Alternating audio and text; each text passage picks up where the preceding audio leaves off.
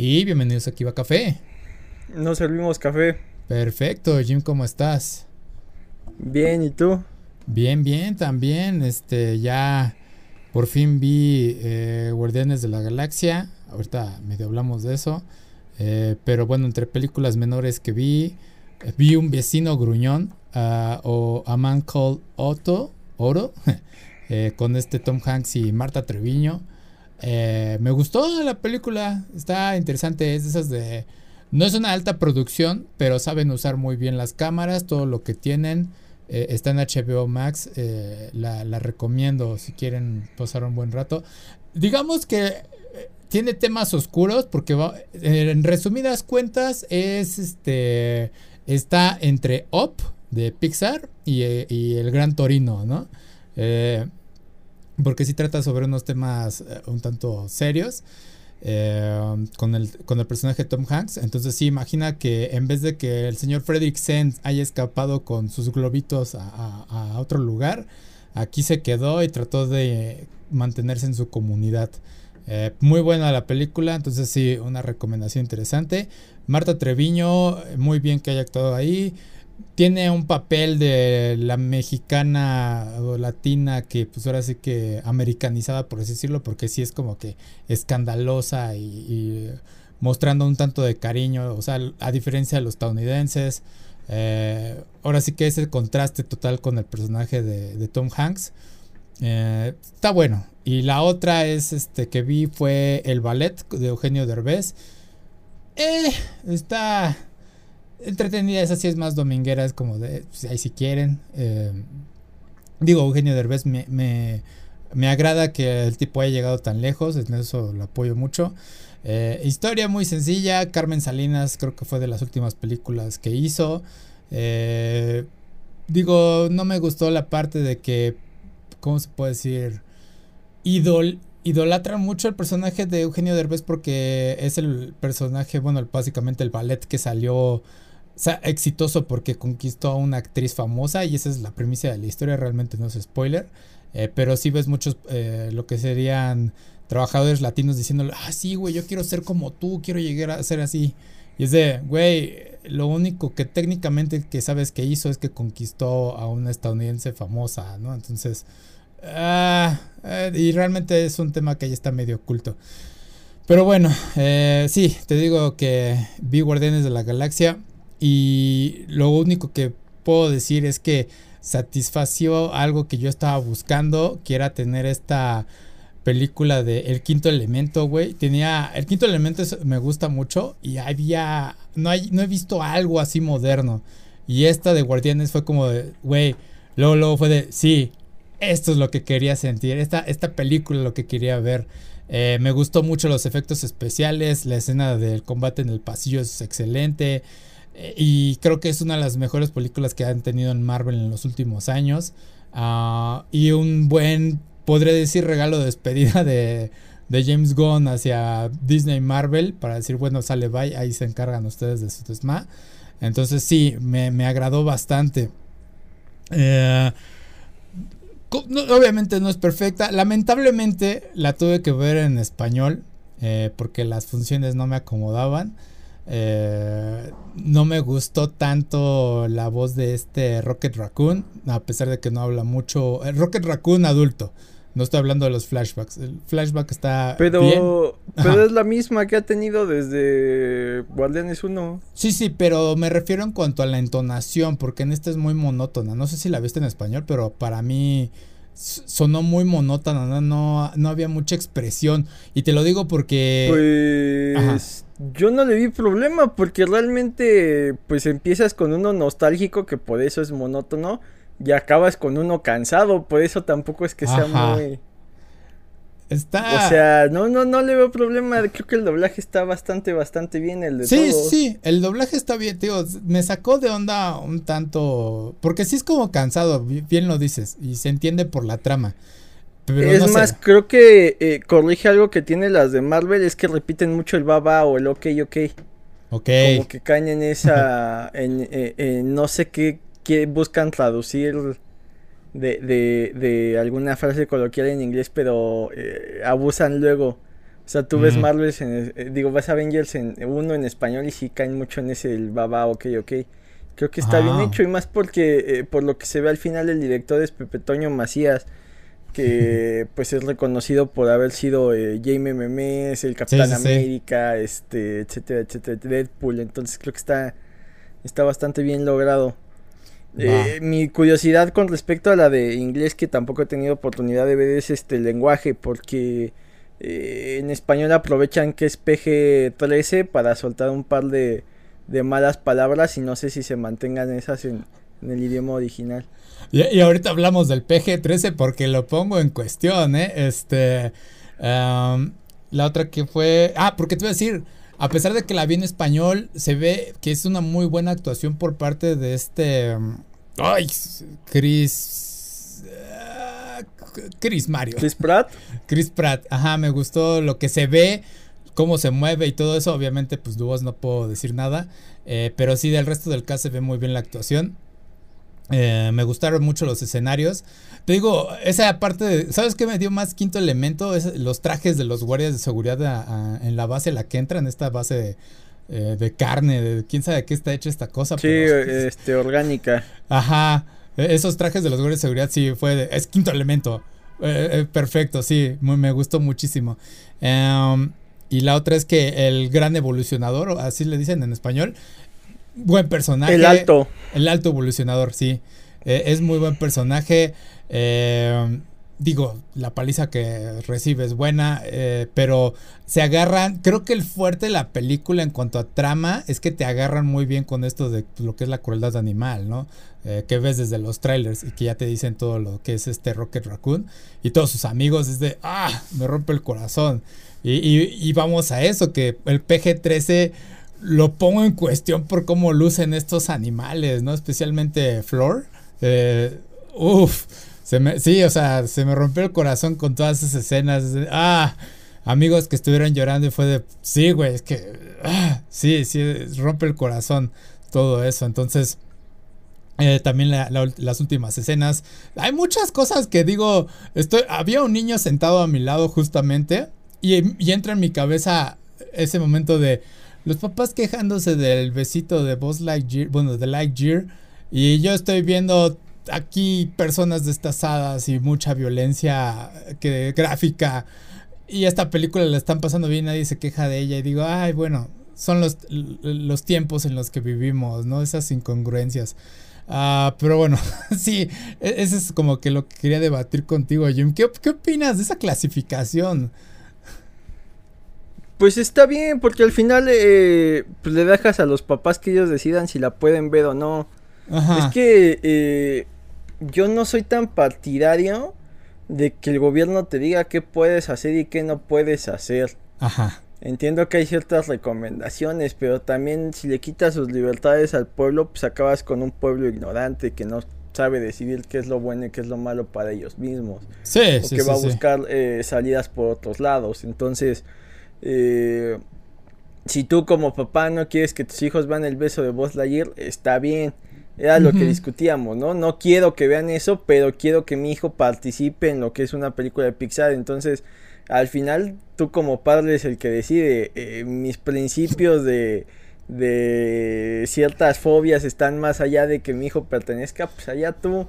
Y acá creo que eh, Disney Marvel lo hace muy bien en esta eh, sí tiene temas ahí más este escabrosos, pero a su vez eh, mantiene cierto balance con personajes más simplones que, tienen cierta profundidad ahí que habíamos olvidado, ¿no? Como Mantis y Drax. Entonces creo que está bastante accesible para todas las edades y más porque el mensaje este de no tanto de la crueldad animal que sí es este el que te pone de frente pero el mensaje que hay detrás de la búsqueda de uno mismo y de la definición de uno mismo está también bastante interesante. Y me agrada que eh, logran que, el villano sea personal, cosa que en las de Marvel y en general las de superhéroes está metido muy con calzador. Y dos, eh, las apuestas, si te das cuenta, pareciera que son muy altas, pero eh, no lo son tanto. Porque al final, si intervenían o no intervenían, este tipo podía seguir haciendo sus cosas y no los afectaba a ellos. Deciden intervenir más por una cuestión personal. Entonces creo que eh, me agrada que no sea el choro de siempre de es que si perdemos el mundo va a colapsar, ah. el universo va a desaparecer. O sea, las apuestas entre comillas son más bajas, pero es más personal. Sí. Creo que eso está bien porque ya no lo habíamos visto. En Quantum Mania tratan de hacerlo personal cuando no le sale y se supone que las apuestas son altísimas, pero ya no te importa porque vienes de Thanos donde lo construyeron también que sí se sentía y más porque eh, pierden, o sea, te das cuenta de las consecuencias de perder. Ya a las alturas de, de, Kang de Quantum Mania de, ya me es igual si gano o si pierde porque eh, eh, me dijiste que, que es súper poderoso y no está a la altura. Entonces acá que sea más personal, que no sea un villano completamente eh, invencible, una amenaza tipo Thanos que, que ya han caído mucho en que se sientan así todos cuando no deben de ser de, esa magnitud, creo que está bastante, bastante bien. Eh, está, está muy bien hecha la película. Creo que en lo personal, y no sé si tú lo sentiste, lo que se queda corto comparado con, con entregas anteriores es la curaduría de música. En las anteriores era gitazo tras gitazo tras gitazo y más porque eran, eh, estaban colocadas de manera magistral y aparte era, eran temas hasta cierto punto olvidados. Sí. Y acá eh, creo que eh, aprovechan música que ya habían utilizado, pero a la vez no se siente que, que, traiga la misma propuesta musical que las anteriores. Digo, tampoco está tan mal porque aquí ya no necesitabas esa música como apoyo para contarte una historia. Y creo que la única queja, entre comillas, que podrían tener los fans de, los cómics es eh, la participación de Adam Warlock, que mm. comparado con la que vemos en, en, viñeta se queda muy corta, pero ya a estas alturas eh, el trasfondo que tiene el personaje pues llega muy tarde, entonces creo que eh, está bien como introducción y si logran que a futuro tenga una profundidad más allá de ser un reemplazo de, de ciertos personajes más simplones creo que estaría bastante bastante bien. Eh, como dice James Gunn lo hace de forma tal que eh, digo yo como lo siento es por ejemplo con, con Thor Love and Thunder eh, Taika Waititi lo que hace es decirte mira qué chistoso soy y lo que puedo hacer y en esta siento más que James Gunn diciéndote, mira cómo quiero a estos personajes y cómo voy a contar una historia que valga la pena. No se trata de mí como director, se trata de los personajes y logra crear un buen cierre. Creo que a todos les da un final lo, suficientemente adecuado para que eh, sea abierto como para si Disney en algún momento los quiere utilizar, pero a la vez les da eh, un final feliz, entre comillas para que no tengan que volver a salir, para que ya hayan conseguido cierto objetivo en la vida. Entonces está muy bien construida esa parte. Creo que eh, sale con una nota alta y a su vez llena de esperanza eh, saber que este tipo que entiende también personajes tan olvidados eh, tenga en sus manos lo que va a ser la de Superman, ¿no? Sí. y, que va a ser el que esté detrás de, de los hilos para, para que ese forme una especie de, de universo cinematográfico, aunque ellos sí van a tener esta posibilidad de, de tener distintos universos, ¿no? Pattinson hasta ahorita no se, no se conecta con nada, el Joker de Phoenix no se conecta con nada y no por eso dejan de ser buenas o malas películas, tienen su, sus propios universos, sus propios fans.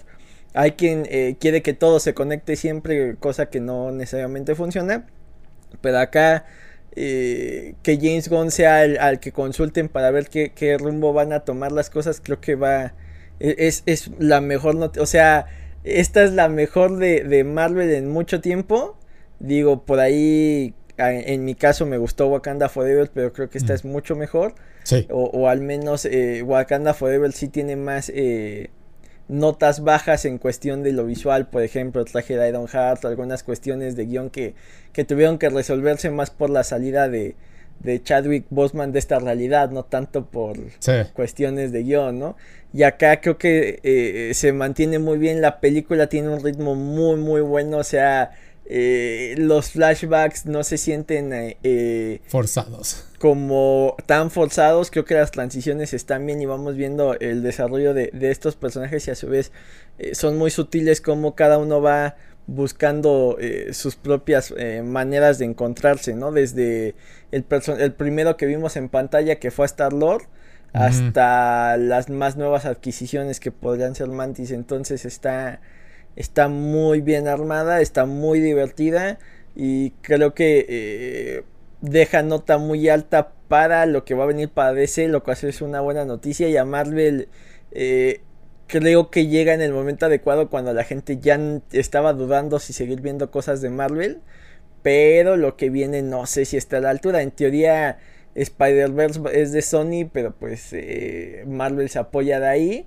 Habrá que ver cuál es la que sigue porque eh, pues hay muchos rumores de que debido a, a cómo han salido recientes producciones, Marvel también le va a poner pausa al acelerador y ya no sacar tantas películas al año para que mejore la calidad, no tanto la cantidad, ¿no? Sí, sí, sí. Eh, también lo que me gustó, Iván, en torno a lo que mencionas, es que James Gunn supo crear esta familia, ¿no? Es, una muy buena construcción de estos personajes. Algo que me llamaba la atención de todos ellos es que tienen distintas formas de comunicarse y de alguna forma logran conectar, especialmente con Drax, que no, o sea, no entiende el sarcasmo y todo eso es muy literal este güey. Eh, Mantis también tiene su propio rollo. Entonces sí, cuando es de, sí se están constantemente peleando, pero de todas formas se aman, ¿no? Entonces sí es una, una, familia verdadera ellos. Y cuando es todo lo del alto evolucionador que se dan cuenta de lo que sucedió con Rocket, es de, güey, lo vamos a matar, o sea, nos tenemos que, porque le hizo esto a nuestro amigo, a nuestra familia, entonces sí tenemos que encargarnos de este tipo. Lo toman personal todos ellos, no nada más este Peter. Entonces, se arriesgan constantemente y es de, güey, pues, o sea, nada más por Rocket, no, nunca lo dicen, es de, es nuestro amigo, tenemos que hacerlo, no, no vemos de forma ilógica todo lo que estamos haciendo en esta película. Entonces sí, sí me gustó mucho lo que logró con estos personajes. Ah, lo curioso es que sí trata de que sea lo menos relacionado al resto del MCU.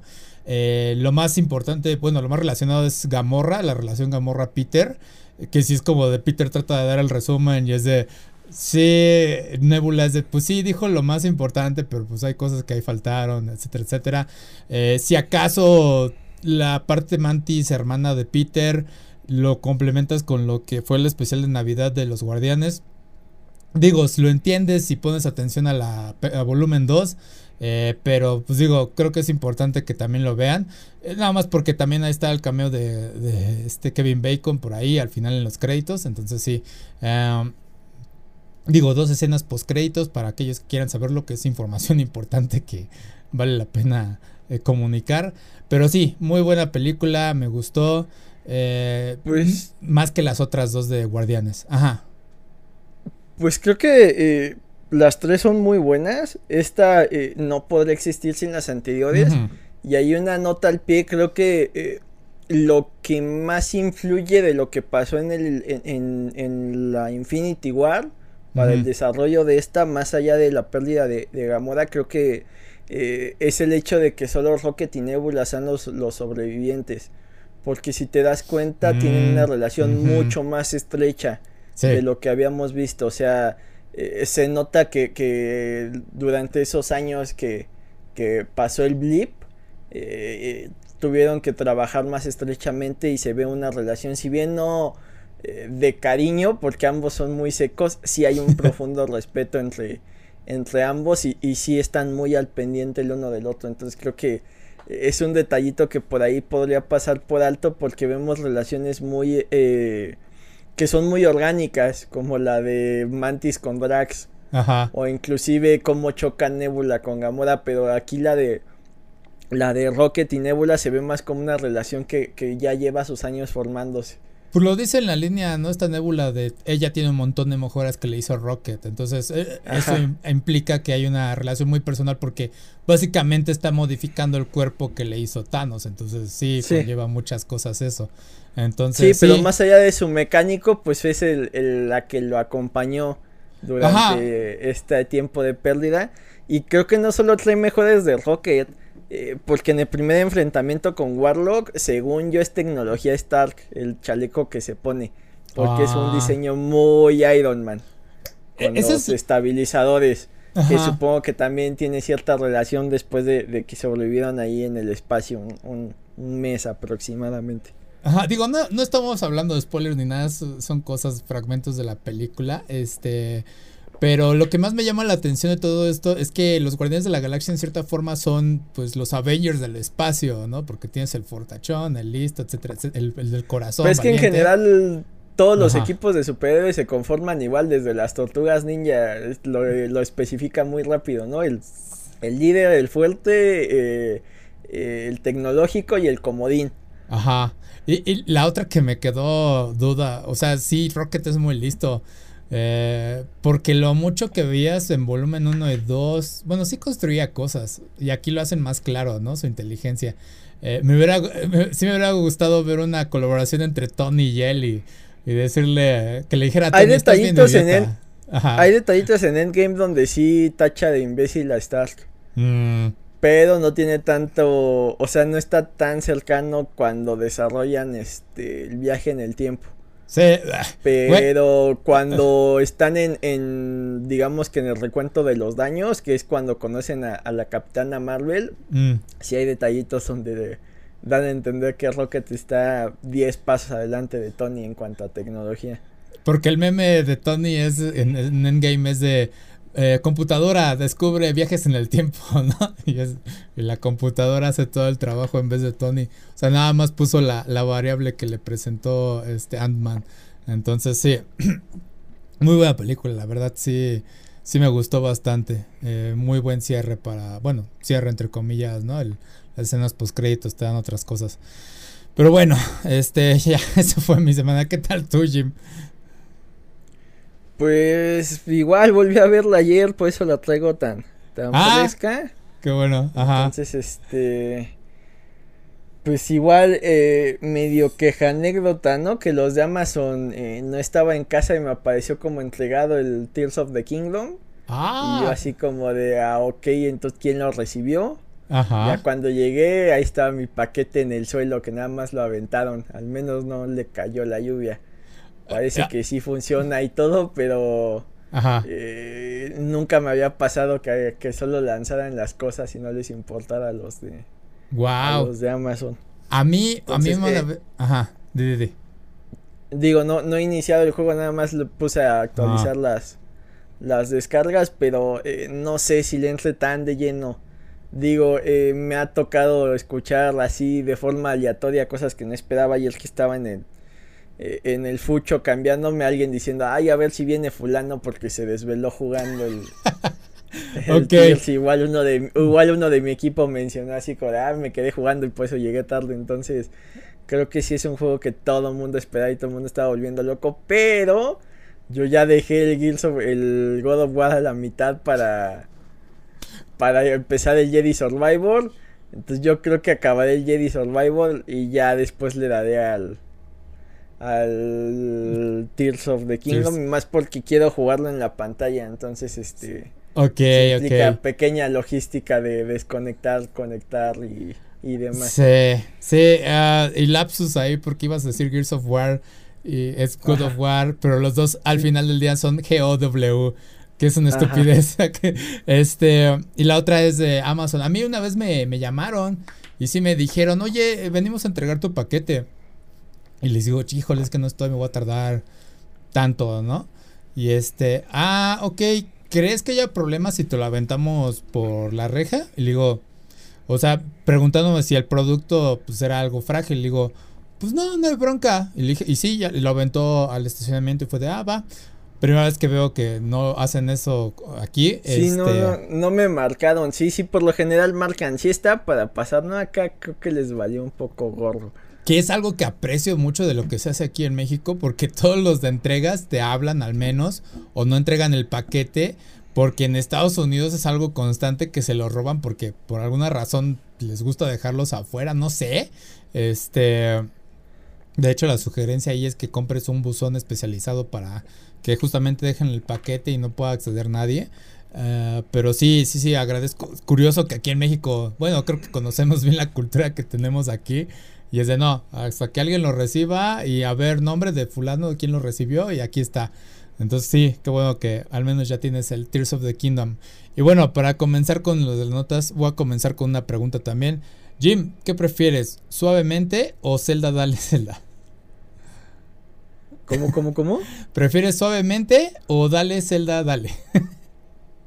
las canciones. ¿No las has escuchado las canciones? La de Dale Zelda, Ay, medio vi que estaban este en TikTok este los que hicieron con realidad aumentada de Zelda bailando y del Ganondorf, ¿no? Ajá.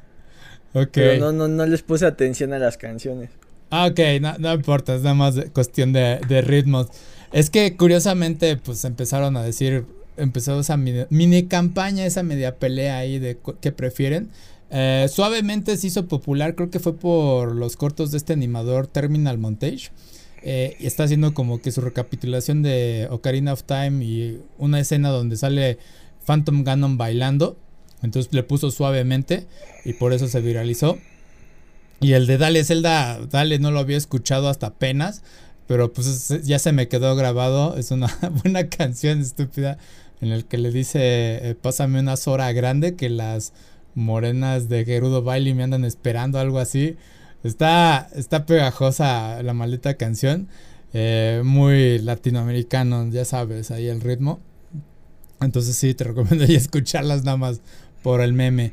Pero bueno, el chiste es que sí, salió Tears of the Kingdom. Tú ya lo tienes. Yo me voy a esperar porque eh, a pesar de que el juego se ve bueno, tengo ahí un problema con que sí es Breath of the Wild 2 y al mismo tiempo no. Eh, hay muchas cosas que pues han dicho de sí, güey, la verdad es un buen juego, muchos lo están esperando, muchos este, van a faltar al trabajo para jugarlo, etcétera, etcétera.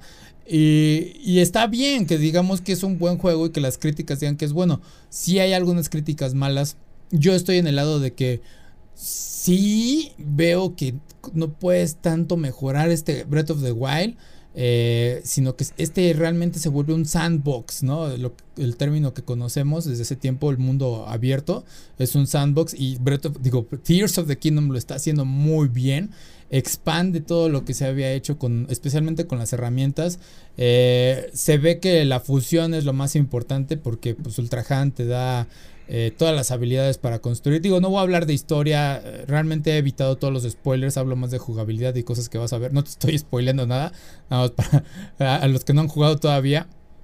Este pero sí fusión se ve que es una excelente adición a este juego. En cierta forma, digo, mi problema es la parte estética, en que cuando combina las armas y, eh, por ejemplo, el escudo, nada más le pones el champiñón, pues sí, nada más se ve ahí encimado los assets. Entonces es como de, ay, güey, pero bueno, funcionalidad es muy buena. Eh, se nota que yo he estado viendo un montón de gameplays y todo eso. O sea, créanme que a pesar de que no lo he jugado, me dedico a analizar todos esos gameplays de la forma más objetiva. O sea, hago un análisis, no, no, no se crean que nada más es a lo tonto. Pero sí se nota que los desarrolladores estudiaron lo que estaban haciendo los gamers con Breath of the Wild. Porque eh, sacaron muchos videos de Treehouse en que muestran distintas jugabilidades, distintas cosas que puedes hacer. Y este. Y lo que me dio la atención fue el escudo con resorte. Cuando lo combinas, haces, saltas sobre el escudo y saltas con el resorte, obviamente. Y eso es un bug glitch que hicieron muchos gamers en su momento, que era para salir volando. Y es de, ah, te basaste de ahí. O sea, estoy seguro, güey, que desde que salió el juego, o sea, seis años de desarrollo. Desde ese momento los desarrollos fueron de, güey, ¿qué están haciendo los jugadores? ¿Qué podemos aprender? Hagámoslo. Y sí, es como tratar de reducir la cantidad de glitches que puedan provocar. Que ya han salido algunos, ya está por ahí el de duplicar objetos. Este, pero bueno, que están tratando de hacer de, güey, pues lo que hicieron ellos, que ahora todos lo pueden hacer sin que tengan que partirse la cabeza en qué botones tienen que presionar en cierto momento. Porque sí, no todos los glitches en Breath of the Wild son fáciles de replicar. Entonces sí, eh, me gusta mucho eso, me gusta esta parte de que pues sí es el mismo Hyrule y que puedas revisitar unas zonas y que veas ciertos cambios. Es algo que no había visto en mucho tiempo en una franquicia de un juego. La más reciente que para mí tengo es Final Fantasy X, Final Fantasy X 2 obviamente lo sigue. Eh, y sí, es el mismo mundo, sí hay algunos cambios en el mapa, eh, los personajes tienen algunas evoluciones. Me desconecté ahorita. Sí, perdón, fue mi conexión que le dio un espasmo, no sé por qué, pero bueno. Eh, entonces sí, te digo, me gusta lo que están presentando en Tears of the Kingdom. Obviamente ya las personas empezaron a volverse locas con el modo de construcción, haciendo cosas que técnicamente no son family friendly para Nintendo. Entonces sí, eh, muy bueno eh, Tears of the Kingdom. Y básicamente las noticias han girado en torno a que pues Nintendo se ha vuelto loco antes del lanzamiento a bloquear todas las filtraciones de historia y todo eso. Afortunadamente en historia no he tenido ningún... Bueno, si acaso vi el inicio de una escena que arruinó una de mis teorías, pero no pasa nada realmente, no, no me afecta. Este...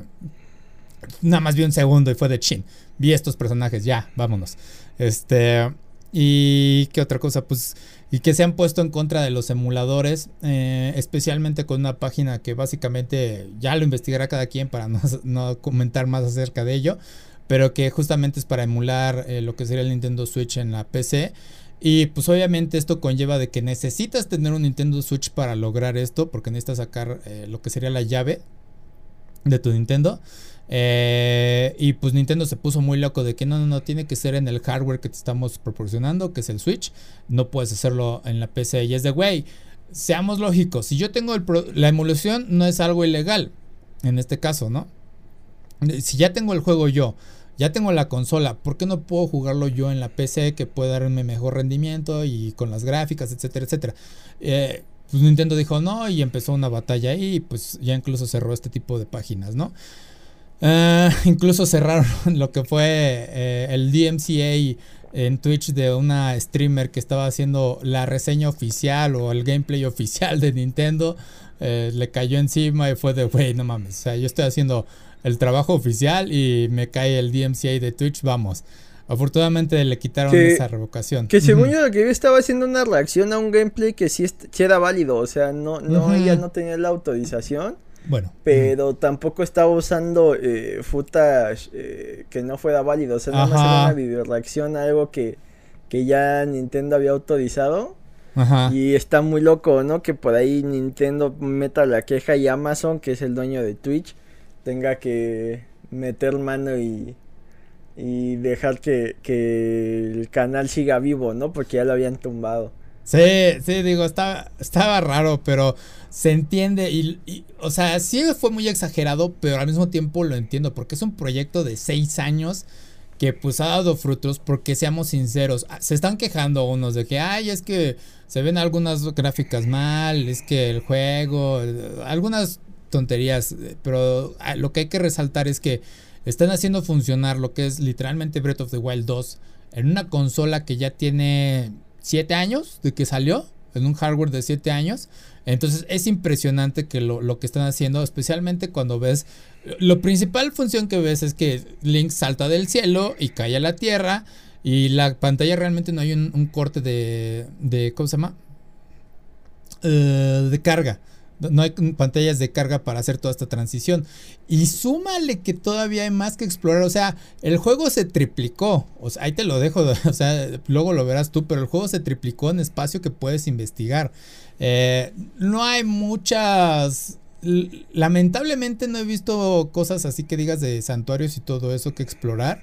Eh, parece que no se enfocaron en esto como que las bestias divinas y todo ello. O sea, es más el mundo abierto digo, es una oportunidad desaprovechada y por eso es que eh, tengo esta recepción un, un, poco dudosa en cuanto a este juego, pero, o sea, nuevamente, se ve que va a ser divertido y que las personas lo van a disfrutar me hizo pensar mucho en que los niños lo van a disfrutar bastante, todo lo que pueden hacer con estos objetos. Porque bien, si bien dije al inicio, yo como adulto me interesa la estética, a los niños les va a valer madres. Ellos les va a encantar ver fusionar estas bombas con sus flechas y con lo que puedan arrojar a esta cosa. Personas igual, adultas que no se ponen tan detallistas como yo, también lo van a disfrutar, no, no los descarto obviamente. Entonces sí, eh, un juego extraordinario, se van a divertir. No, si pueden, jueguenlo. Si realmente eh, no tienen muchas cosas en biblioteca como yo podría tener, que digo, güey, veo juegos y digo, que también he aplazado. Death Stranding lo he dejado, me he quedado en la última recta final. Nier Automata también está en la recta final y lo aplacé porque volví por alguna extraña razón a Persona 5. no lo sé, güey, son cosas que sucedan y es de, güey, no mames, tengo que acabarlos en algún momento. Pero bueno, no sé tú que hayas notado que te haya llamado la atención de todo esto, este gran lanzamiento, Jim, de Tears of the Kingdom. Pues sí, me parece una locura que todo había gente formada para ser el primero en recibir el juego. Y, me parece un fenómeno que, eh, salvo que estuvieran esperando que les entregaran ediciones especiales, no le veo sentido. Eh, mucha gente buscando qué servicios de, de, retail como eh, Amazon, como Mercado Libre, etcétera, etcétera, te garantizaban que, que la entrega fuera el día exacto. Eh, muchos más ya aprovechando la ventaja del digital, creo que podían descargarlo un día antes, no podían jugarlo, pero al menos para que el día de la salida oficial ya no tuvieran que esperarse en, en descargar lo necesario para, para utilizarlo. Entonces, eh, sí, sí es una locura como tenía mucho que no veía para, para algo de Nintendo y en general para un videojuego.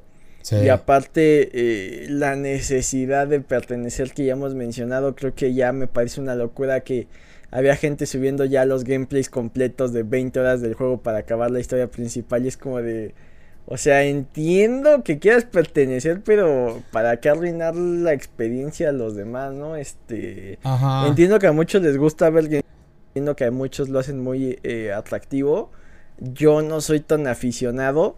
Eh, habrá quien me critique porque pues, o sea, pues veo fútbol, que es lo mismo, ¿no? Si puedes jugarlo para que lo estás viendo.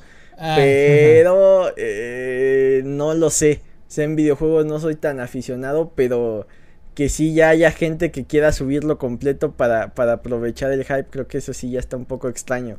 Es como si quisieras, bueno, sí hay gente que sube, ¿no? Spoilers de películas y demás, pero eh, yo prefiero no, no ver, no consumirlo y tampoco hacerlo, Digo, hay personas que, como dicen, o sea, como dice el meme, ¿no? Si no te lo vas a comprar, pues al menos lo puedes disfrutar el gameplay. Eh, también es válido. Eh, si hay un. no me acuerdo cómo se llama este youtuber, ver algo.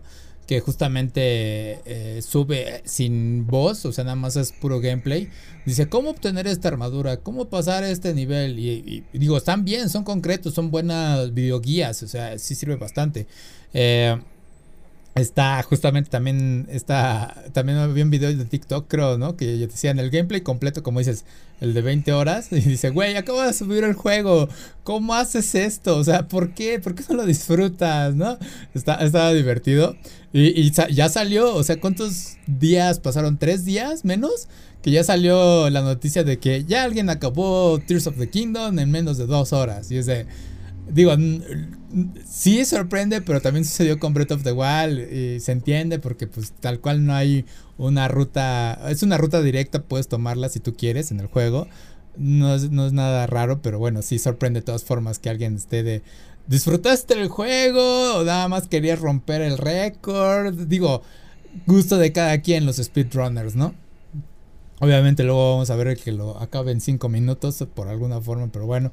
Este, sí, entonces sí, se ve grandioso esto. No había, visto un hype tal cual como dices. Las filas estaban impresionantes en todos lados, o sea, no nada más en México, en distintos países. Vi la de una de un centro comercial de, en Monterrey, no sé cuál sea, pero sí, creo que le dan la vuelta a toda la plaza y fue de, wow, oh, impresionante. Eh, a mí, cuando trabajé en retail, cuando salió el PlayStation 4 y Xbox One, creo que fue cuando fue Xbox One. Sí, sí, me tocó ver una fila larga, pero no fue tan así bastarda, ¿no? O sea, nada más eran, que te gustan, unas 30, 40 personas. Fue de, ok. Eh, nada se compara como el buen fin. Esta es anécdota entre paréntesis, porque en el buen fin, ¿recuerdas esa escena de Bob Esponja cuando llegan las sardinas a, a Cascarudo y hay una Imagínate en una tienda chiquita. Eso nos sucedió a nosotros y nada más éramos dos personas y fue de. Ah, estamos sobreviviendo a duras penas. Este, pero bueno, es nada más una anécdota. Sí, entonces Tears of the Kingdom fantástico. Qué bueno que Nintendo lo está logrando. Nuevamente, no está decepcionando. hay que recalcar esto: lo sorprendente el trabajo de los desarrolladores para mantener el juego tan estable en esta consola. Sí, se podría haber beneficiada por salir una. Lo que todos quieren, un Nintendo Switch Pro. Eh, pero vaya, lo está logrando muy bien no se ve mal. Sí, obviamente yo sé que van a querer algunos el 4K y lo que quieran, pero eh, los 480, los 1080 que diga que te pueda respetar, eh, los vas a ver bien en el juego, no se preocupen por eso. Al fin y al cabo es un hardware portátil. Y nada más piensen en que están condensando un gran mapa en una consola tan pequeña.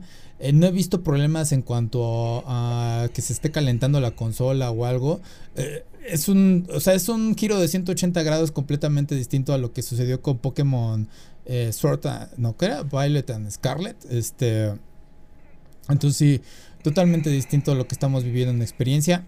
Y no sé si te congelaste ahí. Sí, entonces sí, eh, sorprendente lo que están logrando ahorita con Nintendo. No sé si quieras añadir algo más a todo esto, Jim.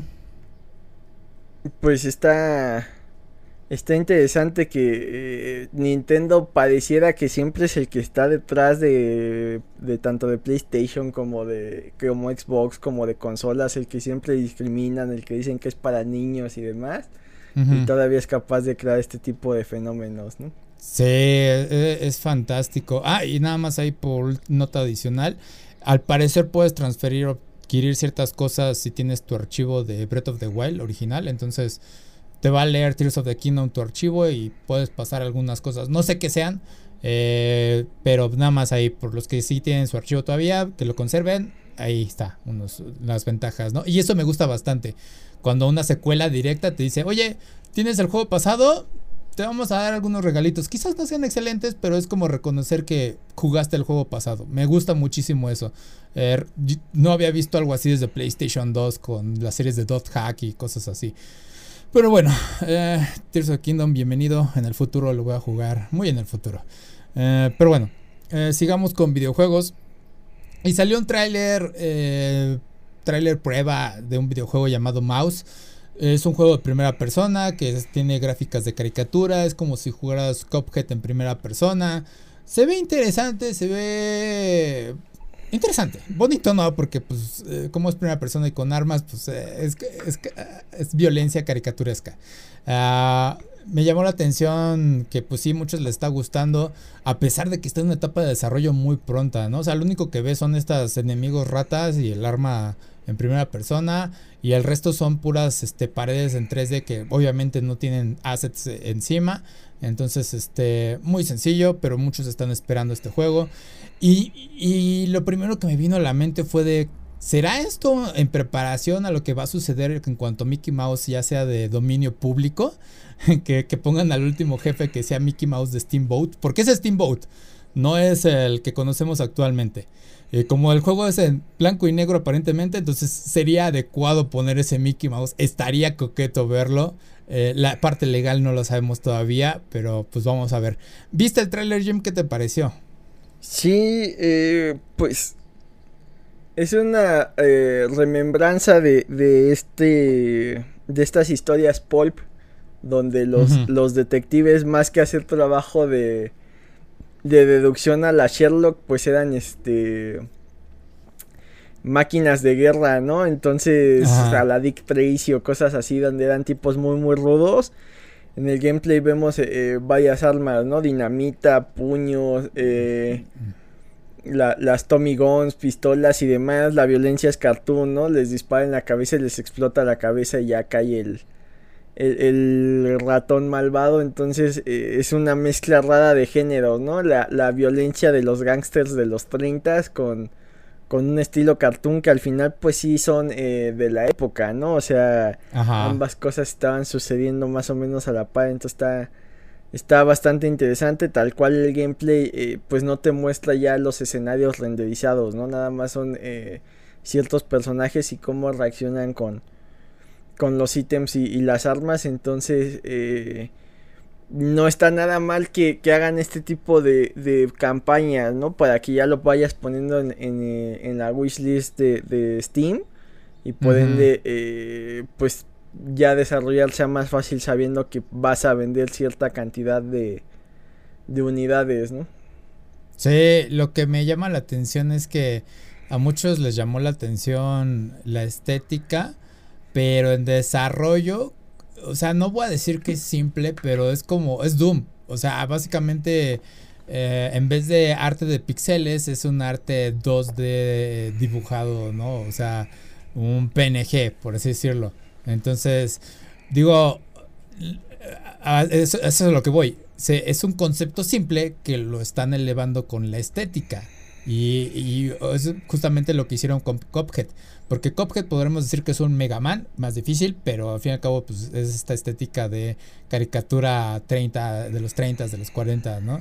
Entonces, sí, este, muy bueno esto. Muy buena proposición para un juego futuro. Ahí chequenlo. creo que nada más estoy en contra del título que sea Mouse. Nuevamente, eh, con estos algoritmos en Google y todo eso es un poco difícil encontrarlos. Entonces sí, creo que sería bueno que consideran el nombre. Pues ya se quedó ese, pues qué lástima. Eh, pero bueno, se ve que bueno, está interesante y sí espero que en el futuro veamos un Mickey Mouse por ahí Nada más para joder un poquito a Disney. Nada más por eso quiero ver un Mickey Mouse como enemigo. Pero va. Ah, otro tráiler interesante que salió fue Megalodon 2. Y nada más lo pongo porque es de esas cosas que es como la versión mejorada de Sharknado, por así decirlo. Es estas películas que realmente son malas, pero en este caso es como de le ponemos presupuesto para que luzca bien y sea entretenida. Digo, me gustó la primera Megalodón, no soy fan, pero sí fue de, ah, estuvo coqueta y fue como de, este es el nuevo renacimiento de las películas de tiburón de, Steven Spielberg. Digo, el director no es Steven Spielberg para Megalodón, pero ya sabes, el terror de los mares, un Megalodón, está interesante.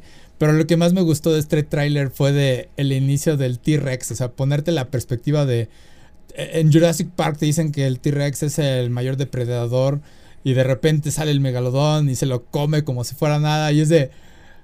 Ok, sí, poniendo esa perspectiva el megalodón es una bestia, ¿no? ¿Qué digo? En Jurassic World ya teníamos una escena similar con el, dinosaurio ballena que había en la piscina, ¿no? Este, pero bueno, ¿viste algo de ese trailer, Jim? ¿Te llamó la atención algo? Pues yo no he visto la primera, pero si tiene la misma vibra que esta, que es no tomarse en serio, creo que no me molestaría verla. Eh, tal cual dices, la comparativa podría ser Tiburón, pero creo que Tiburón eh, sí es una película de monstruos que, se toma en serio, ¿no? Donde eh, sí es una amenaza seria y en esta eh, ya es más hacer una especie de, de, meme andante y aprovechando este personaje de Jason Statham que le sale también de del cínico todo lo puedo. Entonces, eh, hasta cierto punto no es eh, un héroe de acción a la, a la Stallone o a la, o a la Schwarzenegger que eran básicamente invencibles. Acá creo que Statman sí trae una vibra inglesa ahí pesimista muy, muy interesante, ¿no? Entre cínica, sarcástica, entre que eh, todo le sale, pero a la vez espera que nada le salga. Entonces, eh, creo que, que, pinta bastante bien. Y pues es raro, ¿no? Que haya secuelas ya de cosas que no sean licencias eh, tipo Marvel, tipo DC, tipo de algo de un videojuego, de un libro. Entonces, pues aquí están apostando y creo que entendieron muy bien lo principal que era volverse un chiste, ¿no? O sea, no le están apuntando a la comedia, creo que va más hacia la acción. Pero eh, tampoco te están vendiendo a que es algo completamente serio, que muchas veces este tipo de películas es el error en el que caen. Se toman tan en serio que las situaciones son tan ridículas que, que el público ni siquiera eh, entra en el mood de, bueno, tú te estás tomando en serio, pero yo me voy a reír. Más bien es, eh, todo esto es tan serio que, ni es lo suficientemente buena para hacer un drama, ni es lo suficientemente mala para que te rías de forma involuntaria. Y esta parece que sí le encontró al tono de... Ven a que te vemos un par de sustos por cosas que... De estos scare jumps. Pero a la vez pues esa acción y un poco de comedia ahí mezclado de forma eh, como se, cine serie B, pero más este con más presupuesto. Sí, eh, está, digo, está... Lo que viste en el trailer es lo que verías en la película 1 si no lo has visto. Eh, es que sí, capturan esa parte de que el megalodón es enorme y te lo vamos a mostrar y estas escenas de que nada más para que dimensiones el terror de esta cosa. Eh, pero sí, a diferencia de tiburón, pues tiburón es de, güey, pues sí existe, ¿no? Ahí están en el mar y lamentablemente para el animal, pues le creó una mala reputación estas películas, ¿no? Entonces, este, eh, Megalodón realmente, pues no sabemos que exista uno. si existiera, creo que nos haríamos cargo de eso, porque sería algo muy peligroso. Este, pero sí, eh, sí van a triplicaron el, el, nivel de estas cosas porque creo que van a ser tres megalodón. Uh, y sí, Jason Statham, siendo Jason Statham, realmente no, no hay mucho que hacer, pero nuevamente, como dijiste, estas películas no son para tomarse tan en serio. Y me vino a la mente el tráiler de Rápidos y Furiosos 10, que justamente salió cuando estaba viendo Guardianes de la Galaxia.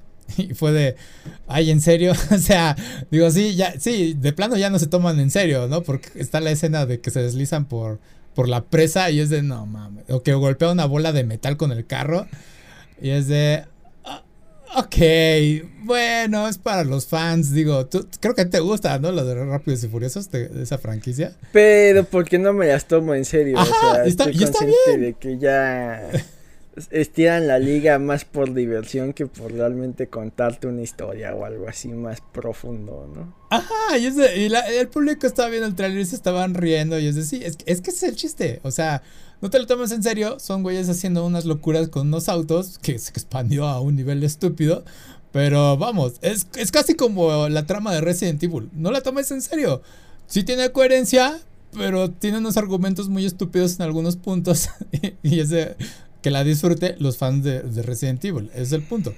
Pero bueno, Megalodon, interesante cuando salga eh, este, estas secuelas interesantes.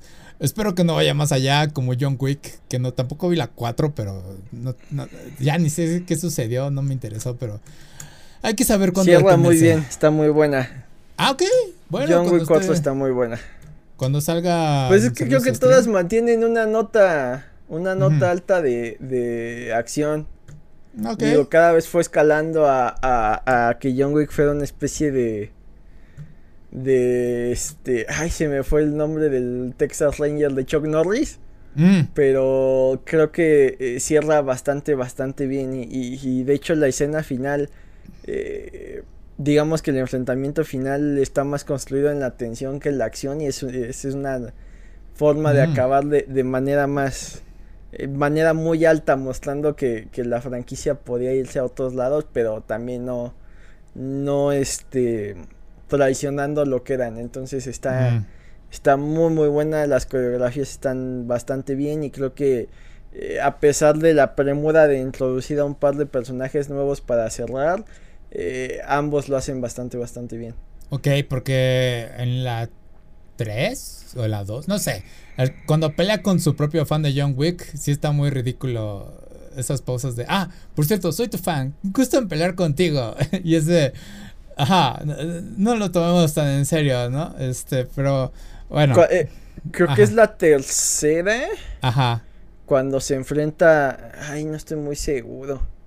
Que el de Sushi. De, sí, es la tercera donde, donde son como los gemelos, ¿no? Algo así. no son gemelos, pero son un par de.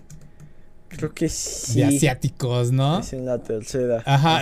digo que está muy difusa la línea entre la 2 y la 3, porque el inicio de la 2 es muy bueno, ¿no? Ahí protegiéndose el resto de los asesinos es, interesante. Pero sí. Eh, bueno, esas son todas las películas. Eh, pero ya pasemos a otra. Y por último. Eh, YouTube pone a prueba, pues ahora sí que va a bloquear lo que son los ad blockers, eh, si no están familiarizados con ellos, son estas eh, herramientas, complementos de sus navegadores que bloquean básicamente todos los anuncios en muchas páginas. pero obviamente hay ciertas páginas que detectan que estás usando estos complementos y te bloquean el verlas porque dicen, oye, necesitamos que desactives el ad blocker para que veas nuestro contenido.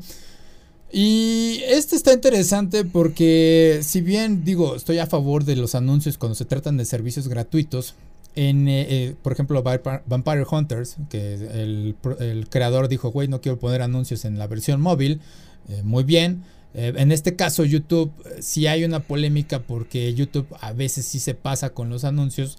Y está el meme, precisamente, no por nada, de que luego te pone anuncios de 15 segundos para un video de 5 segundos, ¿no? Que luego dices, güey, quiero verlo. Ni siquiera es short, nada más es un video que ya tiene rato ahí existiendo. Y es de, güey, ¿por qué tengo que ver un video de 15 segundos para un video tan corto, ¿no? En los shorts obviamente te lo pone entre ellos y están aceptables. Eh, pero sí, en este caso pues es como de, güey, ¿en serio? Y por un lado es de, bueno, sí se está perdiendo mucho dinero. Y volvemos a la, a la polémica de, güey, hay youtubers a los que no les estás pagando, pero pones anuncios ahí y eso pues afecta al que los vea, ¿no? Eh, pero bueno, es uno de los tantos experimentos que ahorita está corriendo YouTube. Y pues, ¿qué opinas de todo esto, Jim? De estos ad blockers y que los quieran bloquear en YouTube. Uh, sí son bastante molestos muchos de los anuncios, más porque creo que el algoritmo eh, está mal desarrollado. Entonces, eh, uno, no te sale, o sea, creo que la publicidad más bien va en función de cuánto pagas. Entonces llega un momento en que si te aparecen 10 comerciales seguidos del mismo tipo de Rappi, en lugar de querer comprar Rappi, vas y la desinstalas, ¿no? Y acabas hasta el gorro y, y, le va creando cierta fama negativa a la marca, ¿no? O se vuelve un meme, ¿no? Con, eh, cuando en televisión en, en por cable eh, había esta publicidad de Tribago, ¿no? Que se repetía y se repetía y se repetía. Eh, supongo que pues en tele no hay tanto problema, ¿no? Estamos acostumbrados en internet, es algo relativamente nuevo, entre comillas. Eh, en mi caso, por ejemplo, sí decidí pagar la de YouTube para el premium para ya no recibir tanto comercial porque sí era bastante molesto. sí he llegado a descargar videos para verlos cuando, cuando no estoy en una red wifi, lo cual es una ventaja y también eh, muchos videos que, que eh, no necesariamente tienes que estar poniendo atención a lo que está pasando y que puedas solo escucharlos, que, que te permita esa, esa funcionalidad también es bastante útil. O sea, sí hay un par de cosas que, que el premium valen la pena, pero eh, esta eterna lucha, ¿no? vamos, o sea, mucha gente por salud de su equipo usa estos ad blockers porque hay muchos que solo eh, son malware, ¿no? Eh, pícale aquí, gánate miles de pesos y, y, quieres cerrarlos y no puedes y, vamos, o sea, pues también depende por dónde navegues, ¿no? Si eh, hay sitios que ya sabes que, que, están plagados de esto, no necesariamente eh, los de sitios para adultos, ¿no? Si quieres ver de manera ilegal un partido de fútbol, te, llenan de estas cosas, pero pues también sabes que no estás haciendo lo más eh, legal del mundo. Eh, pero vamos, hay, hay ciertas páginas legales que tienen muy mal desarrollada la forma, lo de los anuncios y de repente eh, quieres ver cierta información y en toda la pantalla te aparecen estos Google Ads que están bastante feos y que cerrarlos es un martirio y más en los móviles. Eh, entonces eh, te quita las ganas de regresar al sitio, ¿no? Hay unos que... Hay otros que lo hacen bien, ¿no? están bien divididos sus espacios, entonces este te sale la publicidad y tú sigues scrolleando, ya decides tú si la ves o no. Hay otros que son muy molestos, ¿no? De ve este top y si quieres ver los últimos cinco, ve este video para seguir con, eh, con el demás contenido, lo cual también es como que medio molesto. O sea, hay gente que lo hace bien, hay gente que lo hace mal. Creo que YouTube, tal cual dices, trae un problema ahí raro de eh, meterlos por meterlos. Entonces a veces es este. Estás viendo un video de. Eh, 10 razones por las cuales odio a la América y de repente ya en Instagram y demás cosas te sale compra la playa de la América y es como de no están entendiendo eh, nada, ¿no? Y aparte, eh, tal cual dices, eh, no sé, estoy viendo un video de 5 minutos de cómo evitar la hipertensión y cada tres minutos me sale un comercial de saladitas y es como de, a ver, espérame, o sea, uno, lo que estoy buscando no va con lo que me estás vendiendo y dos, son, son muy, este, intrusivos, ¿no? De repente puedes ver un, un video de una hora y no te sale un solo comercial, te avientas un video de cinco minutos y te sale uno al principio, uno en medio y uno al final y, y creo que sí era Ahí no sé qué tanto las herramientas de creador te digan, ah, tú pon un comercial aquí y a mí dame dinero. o qué tanto el mismo YouTube decida cuándo meterlos. Está, está extraño porque sí, eh, de repente te salían muchos muy seguidos y no los podías este, ignorar y aparte era de, eh, de cosas que no querías ver. Últimamente se estaba viralizando esto de... Eh, ve a ver el show de los chinos, que no sé cuántos siglos de tradición y demás. A mí me estuvo saliendo en Facebook, ¿no? En Facebook, sí, sí, sí se vuelve meme sin querer más que lograr una publicidad, ¿no? Yo como odiaba al tipo de, de Rappi, ¿no? De, ay, cómprame, soy bien chistoso. la campana, güey. Ni me gustas tú, ni voy a comer, no, horrible, horrible. Entonces, eh, sí. Se vuelve un tema ahí escabroso y tal cual dices, porque mucho de, de lo que se consume en YouTube no, no son partners. Entonces, eh, tú subes un video, la gente lo quita porque salió un comercial y con eso no logras que esa gente se suscriba y tampoco logras que eh, el engagement se haga. Entonces, eh, sí, que, que, que, aparezca publicidad para la gente que no es partner, sí me parece agresivo porque pues YouTube se está beneficiando de eso cuando tú no. Ajá. Entonces está... Son, son muchos ahí detalles raros y pues al final eh, la máxima, ¿no? Si un servicio es gratuito, pues tú eres el, el producto que se está vendiendo, ¿no? En este caso, pues si YouTube lo consumes de forma gratuita, eh, tú eres lo que está generando el dinero al, estar vendiendo la publicidad. Y digo, eh, en cuanto a tema de regularizar el Internet, es imposible. Porque como dices, las páginas, hay unas que, incluso siendo legales, eh, o que sean de fuentes confiables, sus anuncios son horribles. O sea, pones clic incluso a la página y te abre una pestaña nueva y es de, güey, ¿Por qué? O sea, nada más puse un clic porque quería ver otra cosa. Los anuncios luego suelen ser este, demasiados, los atascan, te ponen como cinco. Especialmente luego en las noticias y luego es nada más el pinche título de la nota el que te jala. Y lo que dice la nota es casi nada y es de, güey, no mames, o sea, qué porquería de clickbait. Y luego sí los denuncios y es de, no mames, o sea, pongo ahí en la, en, la caja de comentarios, no mames, nada más hablan de esto, o, repiten mucho el título de la nota a lo largo de la misma, y es decir, ya me quedó claro cuál es el punto de la nota, ¿no? ¿Qué chingados es lo que me ofreces más de información? Nada.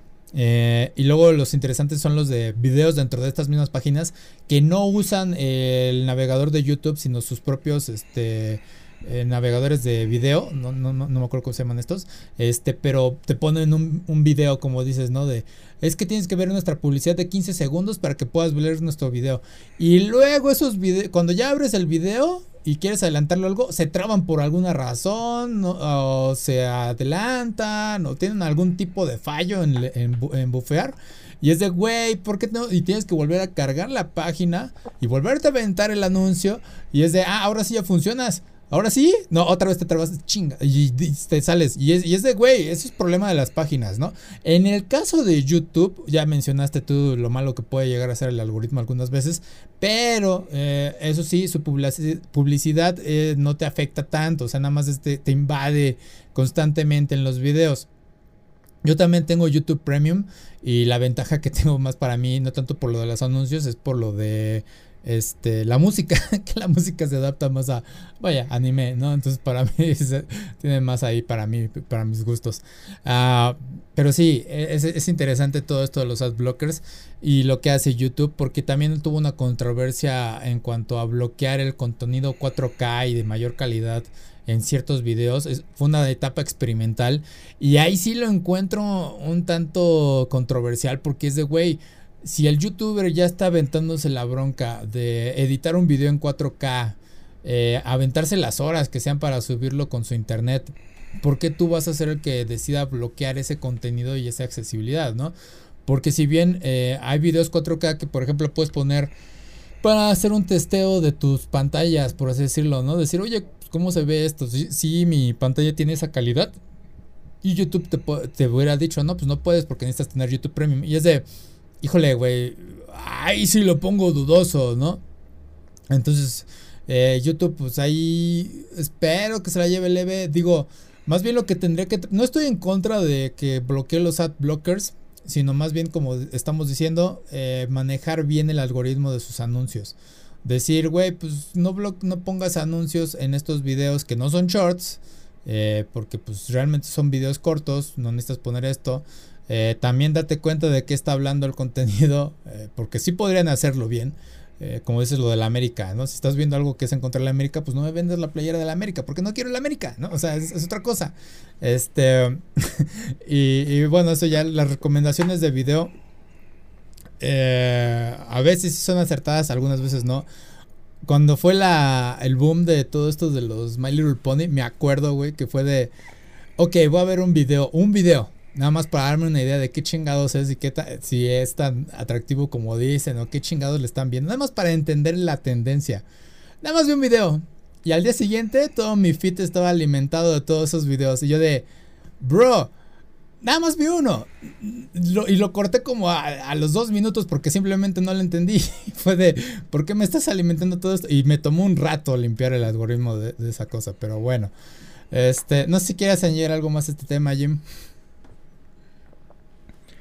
Pues sigue el relajo de usuario contra sitios ya establecido, ¿no? Hay cosas que creemos que nunca van a acabar, ¿no? YouTube ya formó parte de nuestras vidas, Facebook ya formó parte de nuestras vidas, Instagram ya formó parte de nuestras vidas.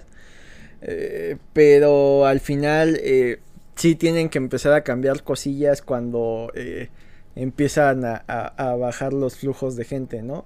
Ahorita eh, Twitter tiene eso de, que solo los, este, los verificados son los que pagan, entonces no sé qué tanto tráfico vaya a, empezar a bajar, porque antes, no sé, veas un comunicado de X actor y por la palomita sabías que sí era de ese autor, ¿no? Entre, comillas.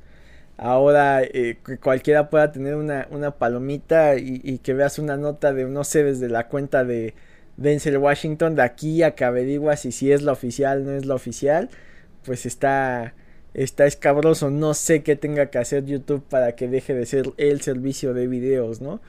Pero eh, es posible, o sea, ya, ya creen que están tan en el imaginario popular que nadie los va a tumbar, pero no necesariamente es cierto, no pueden cometer un error tan grave que, que acaben matando a la aplicación. Y este, te digo, y lo pueden hacer esto de la publicidad, ponerla en solo en videos largos, bueno, de cierta duración, porque ha estado ocupando VIX Plus. Este, y sí, hay, por ejemplo, están las comedias, ¿no? Las, las telenovelas. Y te ponen ahí, y son videos de publicidad de 15 segundos cada uno. Y te los avientas porque pues, el, el video es largo, son 40 minutos, algo así, ¿no? Entonces, ok, pues listo, ya, no, no tengo problema. Y son como tres, a lo mucho, de los que llegan a aparecer en todo ese segmento. Y es decir, pues realmente sí cortan en un lado, en un lado raro, la, la trama, por así decirlo. Pero, pues, güey, es bastante tolerable. Y YouTube sí es como de, güey, consumes mucho el tiempo, consumes muchísimos videos en poco tiempo. Entonces yo igual entiendo que digas, güey, pues ya quizás viste cinco videos de tres minutos, este, pues sí te tengo que meter un anuncio. Va relacionado a lo que llevas consumiendo en tiempo de YouTube, ¿no? Entonces, digo, es lo único que tienen que pulir. Muchos dicen, es que te están obligando a comprar YouTube Premium. Y es de...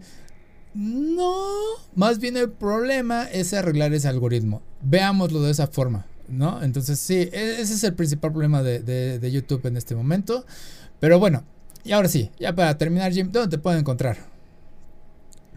Eh, busquen los contenidos de Comics versus Charlos en YouTube, Facebook, etcétera, etcétera. Perfecto, me pueden encontrar como Akiva Player en Facebook, Twitter, Instagram, YouTube y todo lo demás, ahí donde encuentran Akiva Player. Este, y vean mi cara o mi logo, lo que sea. Este, eso es todo por esta semana. Gracias por acompañarnos. Tengan un buen día, tengan un grandioso día. Sale, bye.